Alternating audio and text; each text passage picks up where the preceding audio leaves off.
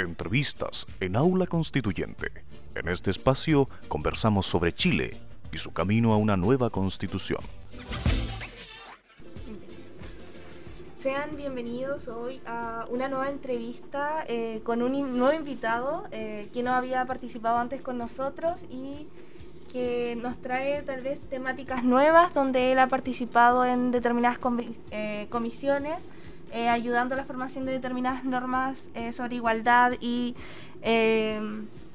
derecho a la no discriminación, por decirlo en cierta medida. el profesor Alberto Codú, académico de Derecho Público de la Universidad Austral, y quien es doctor en Derecho además. Bienvenido, profesor. Muchas gracias, Valentina, por esta invitación. honrado de estar acá, eso es lo más, lo más importante. Em, Muchas gracias, profesor Alejandro. Hola, Vale, ¿cómo estás?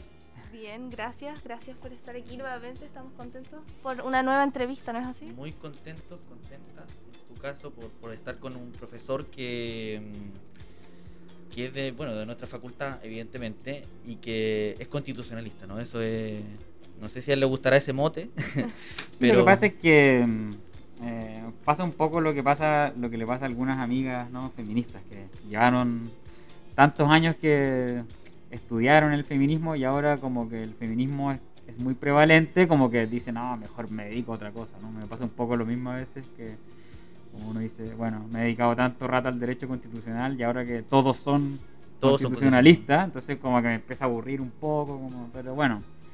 Pero sí, he hecho clases de derecho constitucional desde hace mucho tiempo, ¿no? Y, nada, pues me he dedicado a reflexionar sobre el texto constitucional en retirada de manera muy crítica, también tratando de sacar lo bueno que hay de este texto, pero siempre abogué durante mucho tiempo por la, por la reforma de, del actual texto constitucional. Y en algún momento pasamos ya con varios compañeros, por ejemplo, en el tema de marca tu voto, a, adoptar una postura más de cambio estructural, ¿no? De, necesitamos, Chile requiere y se merece sobre todo una nueva constitución. Así que pues aquí estamos felices para responder vuestras preguntas. Claro, profesor. Eh, bueno, ya comenzando con la entrevista, eh, me gustaría preguntarle qué le parece en general el trabajo de la convención, porque queda cada vez menos tiempo para que se realice el plebiscito de salida, que ya tenía fecha, que era 4 de septiembre, si no me equivoco. Y bueno, hay tal vez una caída del apoyo hacia el trabajo de la convención, que podemos decirlo entre comillas, porque realmente no mm. sabemos quiénes responden estas encuestas. Y, o sea, sabemos, pero el tema es que no toda la población las responde y hay una cierta decepción tal vez de parte de algunas personas en cuanto al trabajo que ha llevado a cabo la convención. Mm. Sí, yo creo que esa es una pregunta muy, muy, muy interesante y cuando uno trata de averiguar las causas por las cuales el apoyo a la convención ha bajado, en verdad yo creo que son múltiples, pero, pero venimos de un, de un estallido social o revuelta, eh, seguido de una pandemia, ¿no? estamos viviendo una experiencia o un proceso inflacionario no menor a nivel mundial y en Chile y eso evidentemente genera como problemas, frustraciones, rabia. Hay una fatiga no solamente pandémica, sino que de noticias, ¿no? Eh, que hace que sea muy difícil seguir diariamente el trabajo de la convención, ¿no? Eh, es decir, estamos bombardeados de información. Y este es un proceso más encima constituyente que se da en un contexto crecientemente digitalizado, ¿no? No tenemos claro muy bien cuál es el efecto, por ejemplo, de las redes sociales en la polarización de opiniones acerca de la convención, a pesar de que hay estudios que han hecho eh, algunos eh, académicos y académicas, sobre todo, por ejemplo, del Instituto Milenio sobre fundamento de los datos, que han hecho harto seguimiento ¿no? a las opiniones vertidas en redes sociales sobre la convención, pero yo creo que hay que partir de la base de que es difícil seguir la convención eh, en el 2022, ¿no? con todo lo que está pasando, con, con, con, incluso como considerando el contexto geopolítico. Pero yo creo que, que muchos de mis colegas y mis colegas constitucionalistas en el mundo entero están muy expectantes con lo que pueda pasar en Chile, ven que hay temas nuevos que se están plasmando en el, en el borrador del texto, que no están presentes en otras constituciones. Eh, hay temas, eh, sobre todo, sobre la identidad del Estado, por ejemplo, qué significa ser un Estado ecológico. Eh, que definitivamente van a marcar la pauta y, creo, si todo sale bien, pueden constituirse en un, en un modelo o en un ejemplo eh, para otros países. Yo creo que eh, es un proyecto que es inacabado, ¿no? Eh, es decir, no pretende agotar la discusión, a pesar de que eso es lo que se vea o lo que se como trasluzca de algún tipo de discusiones que parecen ser excesivamente detalladas pero que eh, eh, aspira ¿no? a gobernar los conflictos que va a tener Chile de aquí en adelante, que van a ser súper, súper complejos, ¿no? y que van a estar marcados, creo yo, por tres cuestiones principales, ¿no? por la crisis climática, ¿no? Em, segundo, por la, por la crisis, si se quiere, de los cuidados, ¿no? es decir, cómo seguimos reproduciendo la vida ¿no? Eh, en el actual contexto económico, ¿no? es decir, cómo nos hacemos cargo del cuidado de nuestro hijo, de las personas mayores, del, crecimiento, del, envejecimiento de la población, etcétera, de la renovación de la, de la generacional y eh, por otra parte el, la crisis de la política. ¿no? Estamos en un momento en que la crisis de la democracia representativa no es un problema que afecte a Chile, sino que al mundo entero. ¿no? Entonces, la pregunta es cómo esta constitución da lugar a innovaciones democráticas que se hagan cargo de lo frágil de la confianza que la ciudadanía tiene en sus representantes, ¿no? Es decir, estas personas que llegaron a la convención están hoy en día sufriendo los mismos problemas que han sufrido durante años los diputados y los senadores en Chile, ¿no? que es la falta de confianza, la falta de legitimidad. Vimos cómo muy rápidamente esas tasas de apoyo a la convención fueron cayendo en parte por un fenómeno que es estructural a la democracia tal como la conocemos. ¿no? Eh, una democracia representativa en la que una, las personas depositan un voto eh, de confianza para que una persona eh, los represente en un sinnúmero de intereses. Y vaya que esa amplitud o diversidad de intereses es mucho más fuerte en la convención o cuando estamos tratando de reescribir una constitución que cuando estamos tratando de discutir proyectos de ley en concreto. Entonces, la respuesta a la pregunta de cómo, eh, em, qué le ha parecido en general el trabajo de la convención, yo diría que hay que partir de la base que es muy difícil, ¿no? Que sobre todo hacer una constitución hoy día, ¿no? Con, la presión mediática que existe, eh, con la necesidad de mostrar resultados concretos. Em, pero eh, considerando eso, ¿no? Dada esa premisa, yo creo que ha sido un trabajo bueno, ha avanzado uno siempre puede decir se podría haber hecho mejor. Eh, por ejemplo, esos tres meses que em, se eh, demoraron en la discusión y aprobación del reglamento de la convención, uno podría decir quizás podría haber sido un poco menos, quizás algunas reglas reglamentarias mínimas podrían haber sido fijadas en parte por eh, el Congreso actual, ¿no? Yo sé que esto todo lo decimos en retrospectiva, ¿no? por la comisión técnica que hubo. Por la comisión técnica que hubo también podría haber dicho algo más, ¿no? Eh, uno dice, quizás algunas reglas que no parecían tan polémicas se podrían haber discutido o se le podrían haber puesto como una pauta, pero bueno, estamos donde estamos. Hoy en día es súper fácil decir, bueno, qué se hizo mal y qué se hizo bien. Eh, pero sencillamente este proceso nunca lo habíamos tenido en la historia chilena, entonces eso hay que darle el beneficio de la duda, ¿no? Estamos literalmente aprendiendo a em, constituir em, una forma de organización para empezar a discutir cuestiones desde cero, eh, como las que está haciendo la, Convención Constitucional. yo diría que considerando eso, se ha ido avanzando con un sinnúmero de errores y de obstáculos que no son solo de tipo comunicacionales, ¿no? no son solo errores comunicacionales de cómo se comunica a la ciudadanía los avances de la convención en un contexto de de, presión mediática como nunca, antes visto, sino que hay problemas políticos, ¿no? que tienen que ver también con cuestiones estructurales, ¿no? de partida una derecha que nunca sintió el proceso como suyo y que de algún modo votó la elección, ¿no? o sea, la, votó con, con B larga, ¿no? es decir, recuerdo que había un par de cuestiones en donde eh, los, eh, los minutos que tenía la franja de la UDI y RN para la prueba del rechazo se los dieron a organizaciones sociales que, de acuerdo a diversas investigaciones, terminaron en manos de youtubers y haters y neonazis. Entonces, la pregunta es si e-, esa es literalmente la derecha, como nunca sintió el proceso, bueno, eso se vio, nunca sintió el proceso como suyo, en eso se vio reflejado en, un resultado electoral que condenó a la derecha ni siquiera a tener el tercio. Pero por otra parte, la llegada de independientes, eh, en base a barreras que se fueron bajando ¿no? en la discusión eh, legislativa que trató de materializar el acuerdo del 15 de noviembre, y que permitieron a diversos independientes muy, si se quiere, empoderados o incentivados o motivados por el, por el contexto social a llegar a la convención.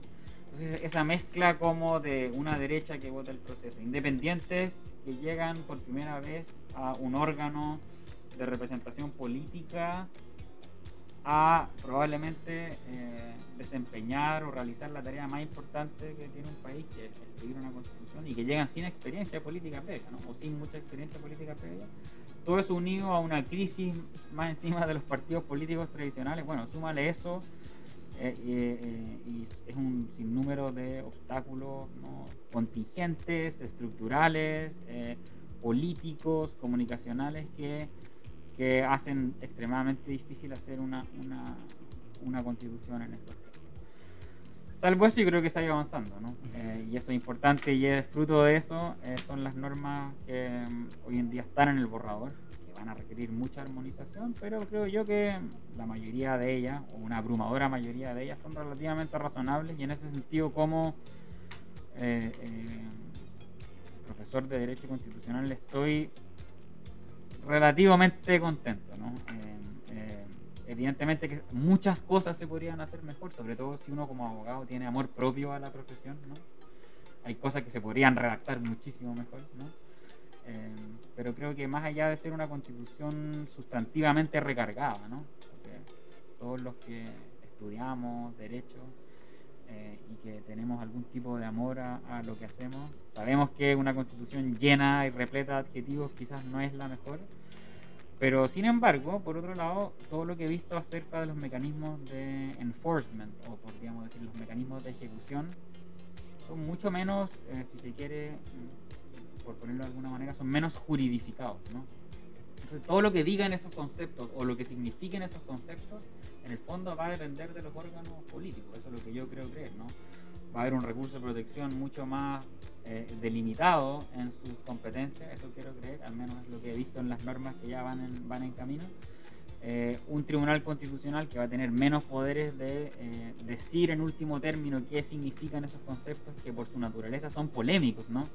¿Qué significa plurinacionalidad? ¿Qué significa paridad? ¿Qué significa un estado ecológico? Y sin control preventivo. Y sin control preventivo, bueno, entre otras cosas. Es decir, Vamos a tener una constitución, si se quiere, sustantivamente más generosa. Vamos a tener una constitución, si se quiere, máxima en términos de la cantidad de artículos, de la cantidad de palabras, de la cantidad de adjetivos.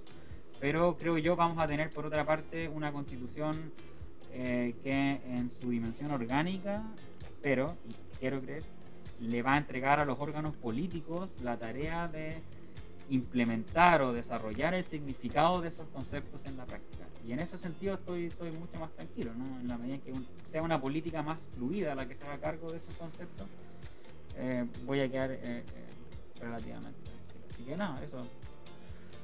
Es una pregunta difícil la que hizo Valentina, pero, pero bueno. Sí, pero podemos destacar que en general hay una visión de que se ha hecho lo que se ha podido en cuanto a la creación de una nueva constitución debido a todos los obstáculos que ha enfrentado la convención y eso es bastante positivo. Pero ahora ya pasando a un tema que yo sé que a usted, eh, eh, al que usted se ha dedicado, ¿qué normas se han aprobado en materia de igualdad y no discriminación que usted pudiera destacar principalmente? Bueno, yo creo que hay dos normas principales en este sentido que ya están en el borrador. ¿no? Eh, una que articula el derecho a la igualdad y a la no discriminación sale de la Comisión de Derechos Fundamentales y se aprueba finalmente en el Pleno, creo que la semana pasada.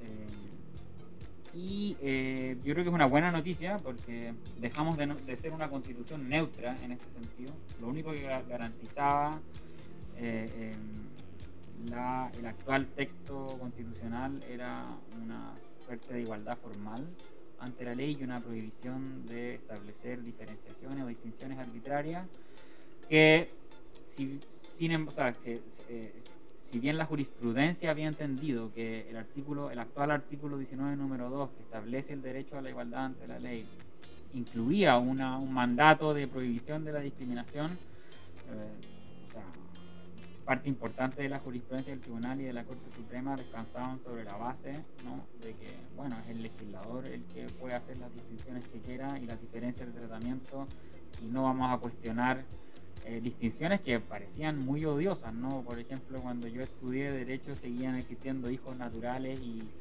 no naturales y a nadie se le ocurrió cuestionar ¿no? esa norma en base al principio constitucional de igualdad, ¿no? Durante años tuvimos, eh, eh, por ejemplo, normas que distinguían en el tratamiento de las personas en base a su orientación sexual y a nadie se le ocurrió cuestionar esas normas ante tribunales en virtud del principio constitucional de igualdad. ¿no? Y eso es porque durante más de 200 años en América Latina las constituciones tienen estas cláusulas de igualdad formal, ¿no? desde la constitución de Haití en el 1805 y ya en la primera mitad del siglo XIX, todos los países de América Latina, todas las nuevas repúblicas independientes contenían estas cláusulas de igualdad, pero a nadie se le ocurrió, a nadie se le habría ocurrido en su momento, ni siquiera hasta hace muy poco, a empezar a cuestionar las múltiples discriminaciones que prevalecen en la vida social en virtud de ese principio de igualdad y no discriminación. Lo que hace en el fondo esta nueva norma sobre el derecho a la igualdad y a la no discriminación es reconocer eh, como un mínimo, eh, eh, como, un estándar mínimo que está presente en los tratados internacionales de derechos humanos, ¿no? en el artículo 24 de la Convención Americana de Derechos Humanos, en lo que se ha dicho al respecto, en lo que se dice en, el, en, las múltiples convenciones interamericanas que se han ido creando para la protección de grupos desaventajados o en los tratados eh, del sistema universal, ¿no? como sobre derechos sociales y el sobre derechos civiles y políticos. ¿no? En ese sentido yo creo que eso no es, no es problemático. Yo diría que esa norma más encima agrega... Eh, no solamente un conjunto de categorías protegidas que, mm, o que se van a considerar como, eh, como sospechosas de eh, constituir actos discriminatorios en caso de que esas prácticas o esas medidas se basen en esas categorías protegidas y eso es importante, se hacen la mayoría de las constituciones del mundo. reconocen un listado abierto de categorías protegidas que en general eh, reconocen que en la, a través de la historia ciertos grupos han sido considerados como eh, desaventajados o eventualmente por otro tipo de cuestiones no históricas, ¿no? Por ejemplo, eh, la discriminación por edad, que hoy en día diversos sistemas que adoptan medidas de austeridad y que castigan en mayor medida a las personas mayores, ¿no? nadie diría que las personas mayores han sido en la historia un grupo históricamente discriminado, ¿no? pero que hoy en día, producto, por ejemplo, de medidas de austeridad de las democracias capitalistas, hoy en día están sufriendo ¿no? los efectos de, por ejemplo, recortes en materia de pensiones o de, sistemas de seguridad social. Entonces, eh, y, pero, pero claro, además es una norma que obliga al Estado a crear una ley eh, que sancione la discriminación. Creo que es una norma que volvió a la comisión, pero me imagino se va a lograr algún consenso en la materia, pero la idea es establecer una reserva legal eh, que señale a la ley ¿no? Em, eh, la obligación de crear mecanismos no solamente de castigo o reproche de la discriminación, sino que de prevención. ¿no? Eh, y en ese sentido me parece que es súper importante eso. Em,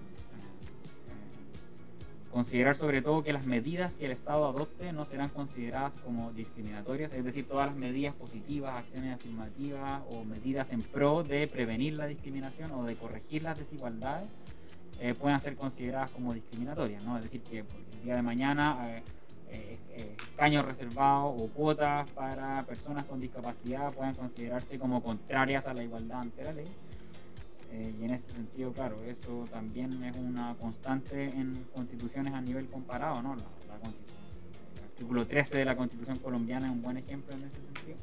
Eh, eh, o, u otras constituciones que lo que hacen es decir toda acción del Estado en pro de grupos desaventajados no será considerada como una infracción a la igualdad ante la ley. Ahora bien, este como mandato, esta cláusula bien robusta de igualdad y no discriminación, em, contrasta con un sinnúmero de cláusulas que se han ido aprobando en pro de grupos desaventajados específicos. Y aquí el miedo que yo tengo, ¿no? es decir, de personas neurodiversas, eh, la cláusula sobre igualdad que va en la, en la cláusula sobre derechos sexuales y reproductivos, va a haber otra cláusula, me imagino, sobre personas con discapacidad, etcétera, etcétera, y así vamos sumando y el peligro es que eh, la constitución vaya creando como estatutos o regímenes separados para cada grupo de eh, discriminados, ¿no? Eh, que generen diferentes tipos de acciones, de excepciones, de regímenes probatorios, de formas o, incluso como de doctrinas ¿no? o de dogmática separada para cada grupo desaventajado. Y si bien es importante reconocer las particularidades de cada grupo desaventajado, tengo el miedo de que pueda pasar lo que pasa, por ejemplo, hoy en día en Estados Unidos, ¿no? cada grupo desaventajado compite eh, por mayor eh, atención institucional, eh, dificultando sobre todo coaliciones o procesos de colaboración mutua entre grupos desaventajados que puedan unificarse en virtud de este gran principio de igualdad. quizás ese es mi gran miedo. eso por, por una parte, ¿no? en cuanto a la norma que articula el derecho a la igualdad y no discriminación. me parece bien, evidentemente podría mejorarse en algunos detalles, pero, pero una norma bien robusta ¿no? a nivel comparado. Tampoco es eh, como una rareza a nivel del constitucionalismo comparado. Y por otra parte hay una norma que me preocupa mucho, que es una que salió de la Comisión de Principios Constitucionales, que es una que establece una cláusula general de igualdad sustantiva. Y claro, Mm, cuando uno trata de buscar la palabra o el término igualdad sustantiva en general en las constituciones alrededor del mundo, no existe como tal, ¿no? Se asume que la sustancia de la igualdad, ¿no? Es algo que va llenando la ciudadanía en virtud de sus luchas, de su dinámica, en virtud de la forma en que se va entendiendo la democracia, ¿no? Entonces, me parece muy como extraño que hablemos de la igualdad sustantiva eh, sobre todo porque la redacción de esa norma es muy confusa, creo yo, ¿no? Se dice, la Constitución asegurará la igualdad sustantiva, y aquí estoy parafraseando, no, no, acuerdo bien la redacción, pero dice, en el sentido de igualdad de trato y de igualdad de oportunidades. Hay como una aspiración o como una ansiedad por poner todas las dimensiones de igualdad metidas en una misma cláusula sin saber mucho qué es lo que significan estas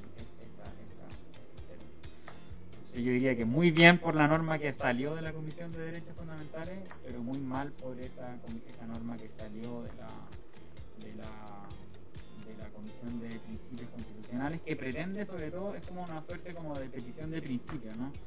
Pretende decir eh, que Chile, o sea, que la nueva República Chilena eh, asegurará la igualdad sustantiva. Eh, y después trata de definirla de manera muy confusa Em, pero un poco poniendo la carreta delante de los bueyes. Justamente eh, o sea, la igualdad eh, democrática o la igualdad relacional o el modo en que nos, el modo en que nos podemos relacionar como iguales, ¿no?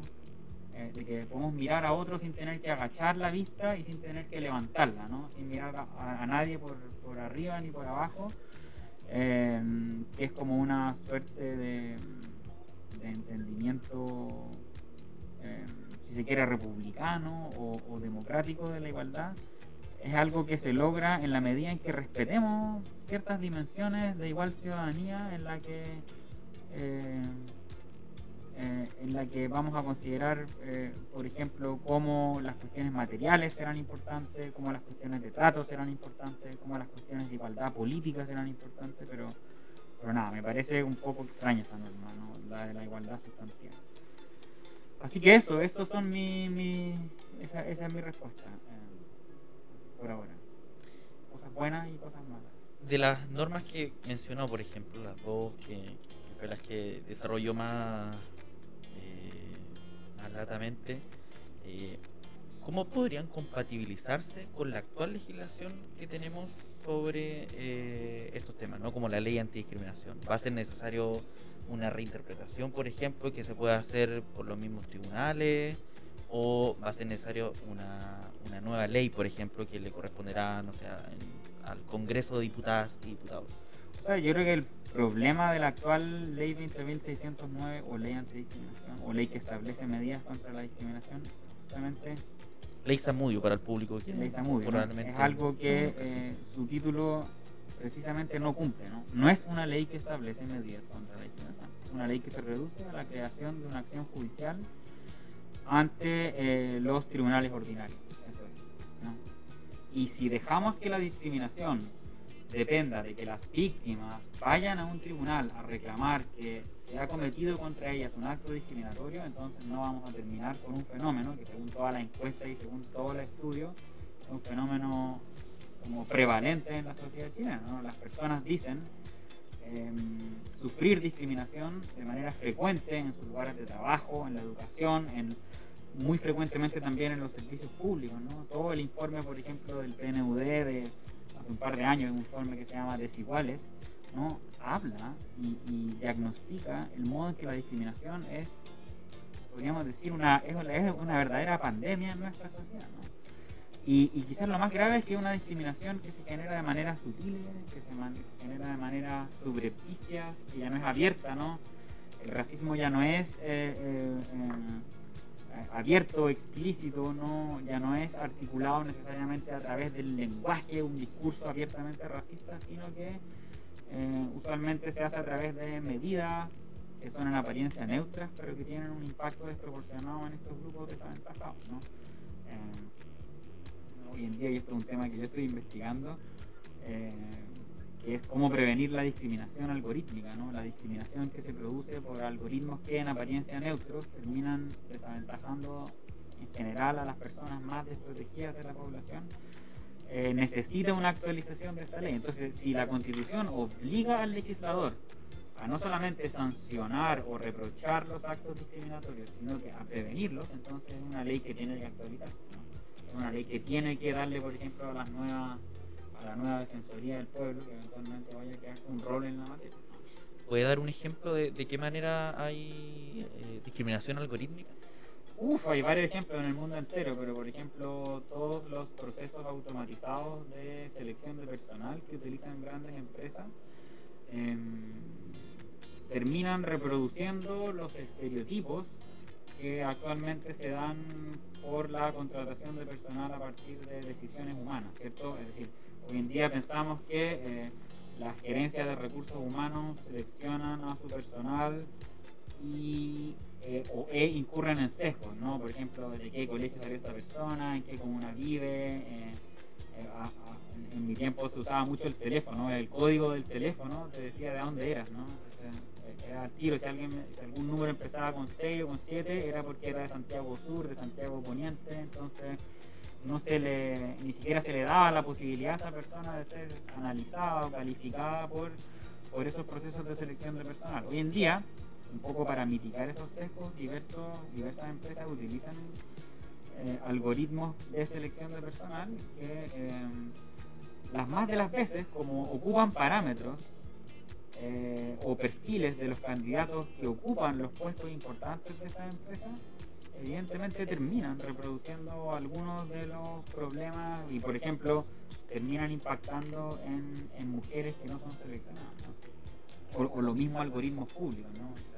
está lleno de casos de, por ejemplo, algoritmos para la detección de fraudes de personas recipientes o de personas que reciben subsidios o beneficios y en Europa eh, esos algoritmos en general cuando se equivocan o cuando detectan fraude eh, lo hacen en perjuicio de personas o grupos desaventajados. Claro, es una cuestión que si, nosotros queremos actualizarnos y pensar en la sociedad digital del futuro, evidente que la ley antidiscriminación no puede descansar en, un reproche judicial, ¿no? sino que tiene que dársele a las instituciones eh, eh, poderes para determinar qué tipo de medidas que son en apariencia neutra terminan generando impacto profundo en grupos desaventajados y que son las causas muchas veces de la, de la injusticia. ¿no? Uh, así que eso, ¿no? yo creo que hay, hay muchos mucho desafíos. Ya casi nos estamos acercando al final, pero Valentina te voy a pedir una licencia eh, vamos a inaugurar una nueva voy a inaugurar una nueva sección que se llama el recreo donde eh, podemos preguntar aquellas cosas que no teníamos en la pauta pero que uno tiene ganas de preguntar ¿no?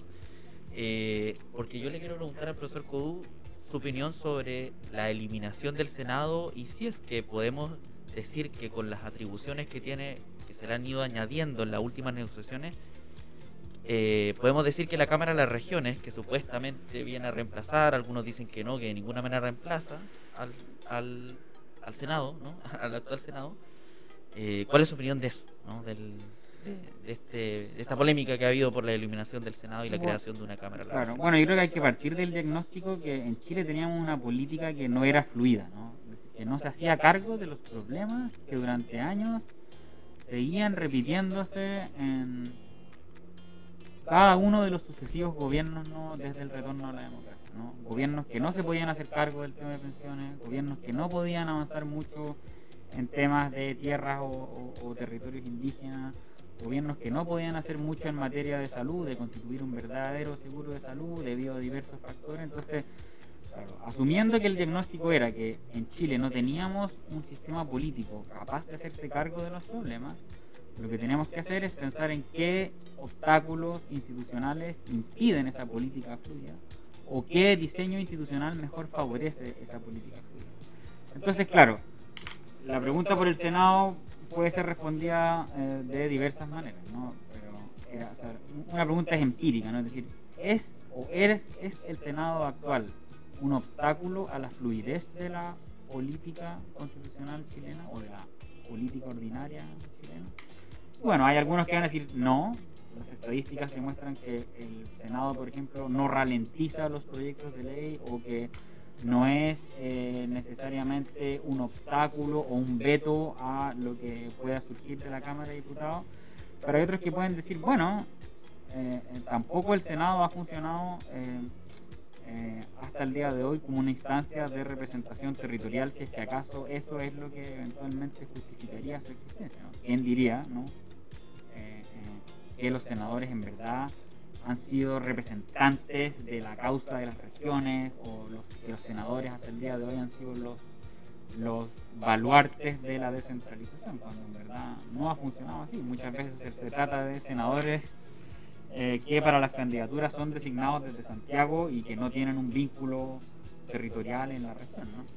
Eh, entonces, evidentemente que esta idea del bicameralismo asimétrico, ¿no? una Cámara que se dedica a legislar, que tiene la representación política, y otra Cámara que se dedica a la representación territorial y que se encarga de llevar los intereses de la región al proceso legislativo, tiene un sentido. ¿no? Eh, eh, ahora bien, con la nueva modificación, ¿cierto? De, o con el aumento de atribuciones, evidentemente que eh, la Cámara Territorial se va a acercar mucho más a lo que hoy en día conocemos como, como Senado. ¿no? yo diría que hay varias cuestiones de diseño que se pueden discutir ahí, eh, quizás no tenemos tiempo para pa detallar acá, pero hay muchas cuestiones que van a depender de cómo se dé la nueva política regional en su, como en su práctica, ¿no? Eh, es decir, cómo se vinculen esos, esos, esos nuevos consejeros territoriales con las nuevas entidades, eh, o sea, con, con los nuevos, eh, podríamos decir, consejos regionales, ¿no? las nuevas entidades regionales autónomas. ¿no? Eh, eso va a ser un, un gran tema, ¿no? Eh, y que no pase como pasa hoy en día, en donde hay un esta, este sistema híbrido y extraño que tenemos de delegados, gobernadores, gobernadores con votos pero con solamente atribuciones de coordinación, versus senadores que eh, un poco miran las regiones desde, desde Valparaíso ¿no? o desde Santiago. Entonces, yo, yo, diría, por ahí quizás quizá para la cuestión, quizás una medida mucho más práctica sería meter esa cámara, ese consejo territorial en otra ciudad, ¿no? Concepción, o en no quizás eso sea lo que de verdad genere un tipo de, a veces medidas eh, de desplazamiento físico pueden generar un, gran efecto en la, en la política. Yo creo que no hay que menospreciar todos esos detalles que puedan estar en juego. Que eso es mucho más importante que otras cuestiones de detalle que se discutieron al interior de la Comisión del Sistema Político. Pero bueno, todo eso va a quedar también a la eventual implementación legislativa de, de, eso, ¿no? De cuál sea el, la nueva ley orgánica del Consejo Territorial, cuál sea la nueva diseño legislativo de las entidades regionales. Muchas gracias, profesor, eh, por haber respondido eh, la pregunta del nuevo apartado que se llamará el recreo. El recreo. Sí, No, eso definitivamente. creo que se acaba de crear, ¿no? Sí, lo salió inauguramos acá, lo inauguramos acá. Está Ya, creado sí, ¿no? e inaugurado en, el- en la entrevista del profesor Cobo. y bueno, ya habiendo hablado del trabajo que ha llevado la convención, de las normas sobre igualdad y no discriminación y de las ventajas y posibles problemas que puedan exigir- existir en cuanto a algunos artículos, eh, me gustaría escuchar alguna reflexión, algo que quiera eh, de- decirle a quienes nos vayan a escuchar. M- Muchos estudiantes secundarios, secundarios no escuchan. Bueno, yo creo Eso es que importante. es importante que la constitución también es un acto de fe, ¿no? Eh, o sea, hay algo de un acto de fe, ¿no? Ah, Porque no sabemos muy bien cómo estas normas van a funcionar en la práctica, ¿no? Eh, y es importante que em, eh, adoptemos una reflexión de una profesora que se llama Ruthie Teitel, ¿no? Y ella dice, que abrazar una suerte de constitucionalismo militante, ¿no? ¿Qué es lo que es el constitucionalismo militante? Bueno, asumir que esas normas eh, no van a obrar por arte de magia, ¿no? sino que van a depender, va a depender de nosotros, de cómo nosotros vayamos adoptando una cultura política consistente con esas normas. ¿no? Em, entonces, ¿qué signifique la paridad? ¿Qué signifique la plurinacionalidad? ¿Qué signifique tener un Estado ecológico?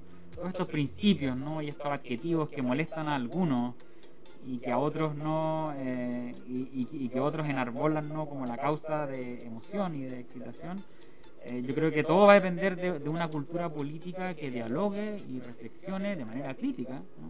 Eh, eh, acerca de cómo sus conceptos se van a desarrollar en la práctica y eso va a requerir una suerte de constitucionalismo militante ¿no? es decir de, nosotros no, seamos nosotros los que adoptemos una cierta cultura eh, constitucional que permite generar un cierto orgullo, ¿no? Porque quizá el problema de la actual constitución es que, es que, es que no la queremos, ¿no? Eh, También hay un problema de afectos constitucionales, ¿no? A pesar de todo lo que la reformamos, nunca logramos quererla, nunca, nunca logramos, por ejemplo, generar una dogmática interesante sobre estados de excepción constitucional, ¿no? Hasta el día de hoy, como profesor de constitucional, y aquí voy a, voy a confesar algo, nunca me he aprendido bien los estados de excepción constitucional, y eso es algo que puedo decir por todos mis colegas. Pero esto es en parte porque es una constitución a la que no le tenemos mucho afecto, ¿no? Es, una, es un texto con el que trabajamos, pero no es, no es un texto como que nos genere orgullo, ¿no? Yo creo que en parte la dificultad es generar una cultura política, un constitucionalismo militante que permite que permita que la ciudadanía se apropie con un cierto grado de orgullo de este texto. Y eso va a ser difícil, eso va a depender de todo y eso va a depender sobre todo de estas generaciones de estudiantes secundarios que van a vivir, espero yo, si todo sale bien, eh, con este nuevo texto. En la medida en que este texto constitucional canalice de mejor manera los conflictos que, eh, que esta, eh, con eso yo me doy por pagado y creo que todo estos adjetivos y esta poesía que tanto se critica a veces desde ciertos medios, eh, no es tan terrible, ¿no? son, son orientaciones, son aspiraciones, pero que eh, su implementación práctica va a quedar en manos de nosotros, ¿no? sobre todo de nosotros representados por estos nuevos órganos políticos. ¿no? Así que menos en manos de abogados y más a cargo de los órganos representativos. Eso sería una buena noticia.